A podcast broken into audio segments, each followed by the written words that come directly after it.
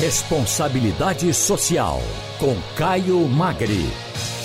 Caio Magre é sociólogo e diretor-presidente do Instituto Etos. Olá, Caio, boa tarde para você, tudo em ordem? Boa tarde, Wagner, boa tarde, Felipe, boa tarde a todos os ouvintes da Rádio Jornal. Voltando de férias, um grande abraço, saúde e alegria em 2020 para todos nós. E baterias recarregadas, né, Caio? Sem Exato. Vamos lá, Caio. Segundo a série, ou seguindo a série de programas que iniciamos na semana passada com o Instituto Etos, que trabalha a responsabilidade social e empresarial através de diferentes agendas, na conversa de hoje vamos falar sobre integridade. Caio, é real a sensação de que os cidadãos estão cada vez mais conscientes e cobrando uma atuação ética das empresas?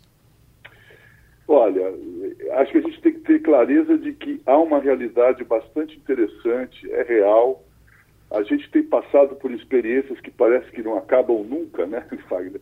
De, de tomada de consciência e, ao mesmo tempo, de uma participação social na busca de um controle social, seja do setor público, seja do setor privado. Eu acho que a gente tem hoje uma sociedade mais preparada, mais consciente, é, capaz de tomar decisões que uh, influenciam o poder público e o setor privado. As empresas que hoje têm históricos uh, graves de corrupção têm perdas reputacionais absolutamente incríveis, né? só pensar no setor da construção civil, da infraestrutura. E, e essa, essa perda financeira está uh, trazendo as empresas para um outro campo. Né? Não é por acaso que a gente tem aí um movimento já há alguns anos, mas ele vai se consolidando. Tem uma pesquisa recente do, da, da Câmara Internacional de Comércio com a consultoria Deloitte, e eles avaliaram 200, cerca de 200 empresas, como elas estão lidando com a agenda de integridade. E concluíram que mais de 65%, mais de 60% dessas empresas estão implementando medidas importantes de mudança cultural, especialmente, por exemplo, é, na tomada de decisão da alta direção das empresas, a criação de indicadores que possam sinalizar é, uma maior conformidade com a ética, com a transparência. Então, a gente tem sim que dizer que é real esse processo de maior consciência, mas essa consciência vem acompanhada de uma mudança também da sociedade. Né? Então a gente tem que entender aí esse momento. Nós vamos ter um ano novamente, estamos aqui, é, as agendas do Etos e no tema da integridade, certamente será uma agenda é, bastante intensa esse ano de 2020. Nós vamos poder comentar ao longo do ano, nós temos aí as eleições municipais, é, os partidos, as campanhas, a sociedade, é, terão que demonstrar que, de fato, fizeram uma opção pela integridade, pela transparência e para o combate à corrupção. Vamos ver. Eu acho que a gente está bastante confiante nesse, nessa pauta em 2020.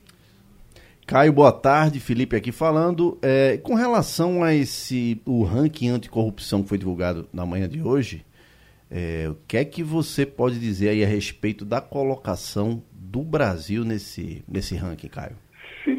É, eu, eu, acho que isso vai ser notícia hoje o dia todo, já foi na imprensa escrita, é, estamos conversando sobre isso agora, deve dar nos jornais à noite. É, de novo, o Brasil consegue sair muito mal na foto. Né?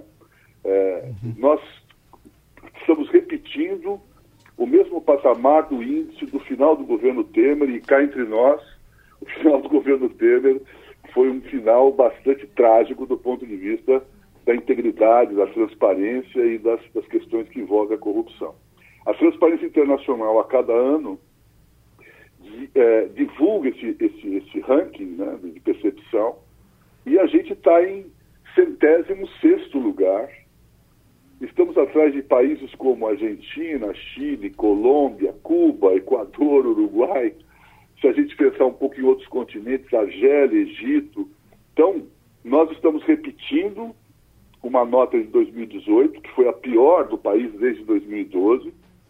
Isso indica que não é suficiente discurso. Esse é um governo que foi eleito com um forte discurso de combate à corrupção. Mas se você não tem práticas, medidas concretas, que a população perceba que há uma mudança efetiva, ela continua percebendo de que nós temos um nível de corrupção insustentável. Né? Então, acho que a gente tem aí uma, uma, uma contradição. Né? A questão anterior, você tem um avanço das empresas, um avanço da sociedade, mas a gente ainda não tem uma, um avanço necessário no setor público. E aí eu não estou falando só do executivo, não.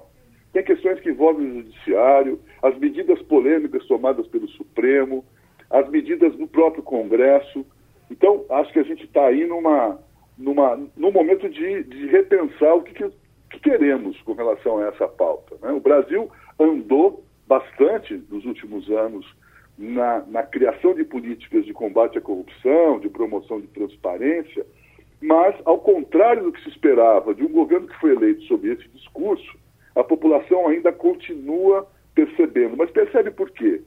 Porque o, o resultado que a gente tem hoje reflete poucos avanços e alguns retrocessos. Eu queria marcar alguns pontos aí que certamente vocês discutiram ao longo do ano, né? E ao longo do ano a gente teve isso fortemente. Por exemplo, as questões que envolveram as denúncias de corrupção dos laranjas, dos partidos políticos, com o próprio ministro do Turismo. Né? E não foi tomada medida nenhuma, já passou um ano e ele continua lá. As investigações que envolvem o próprio senador Flávio Bolsonaro, é, ações que foram desenvolvidas, por exemplo, com relação à redução do poder de ação da Polícia Federal, a tentativa de fazer mudanças é, personalistas na Polícia Federal, ingerência na Polícia Federal, tudo isso, ataques à mídia, ataques à sociedade civil, tudo isso traz para a população uma percepção de que uma coisa é o discurso, outra coisa é a prática. Né? Então, ah, acho que a gente tem que refletir. Eu esperava, sinceramente, que a percepção brasileira, dos brasileiros fosse de um, estivesse num patamar melhor. Né? É, porque a gente tem, de fato, ações importantes no combate à corrupção. Mas essas, essas, esses highlights aí, essas, essas manchetes e essa incapacidade do governo de lidar com os seus problemas de uma maneira concreta, cirúrgica e efetiva, traz essa percepção da população, infelizmente. Né? Caio Magre, muito obrigado. Um abraço para você, um bom retorno das férias e até semana que vem. Um grande abraço para vocês também.